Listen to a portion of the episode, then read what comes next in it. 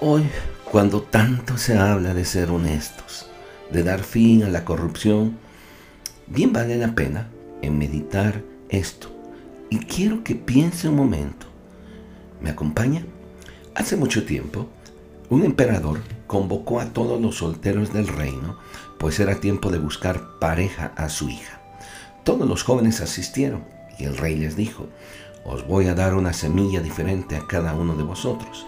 Al cabo de seis meses deberán traerme en una maceta la planta que haya crecido y la planta más bella ganará la mano de mi hija y por ende el reino.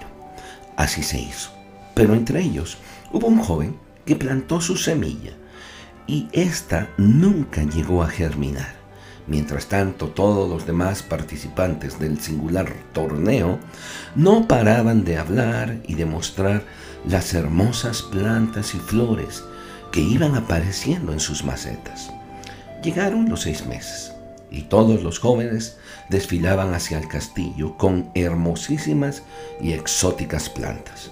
Aquel muchacho estaba demasiado triste, pues su semilla nunca llegó a dar señales de vida por lo que ni siquiera quería presentarse en el palacio.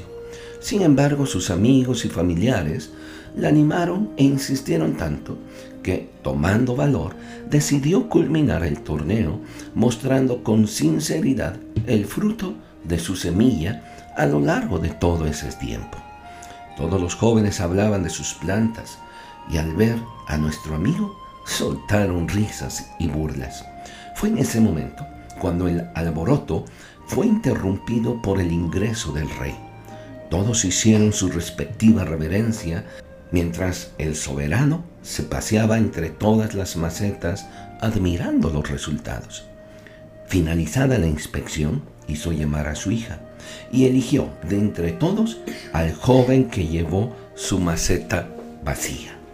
Atónitos, todos esperaban la explicación de aquella acción el rey dijo entonces, este es el nuevo heredero del trono y se casará con mi hija, pues a todos ustedes se les dio una semilla infértil y todos trataron de engañarme plantando otras plantas. Pero este joven tuvo el valor de presentarse y mostrar su maceta vacía siendo sincero, real y valiente. Cualidades que un futuro rey debe tener y que mi hija debe merecer. Una palabra final. Dice la escritura, bienaventurado el hombre en cuyo espíritu no hay engaño. Qué gran pauta para seguir hoy en este día. ¿No le parece? Gracias por su atención.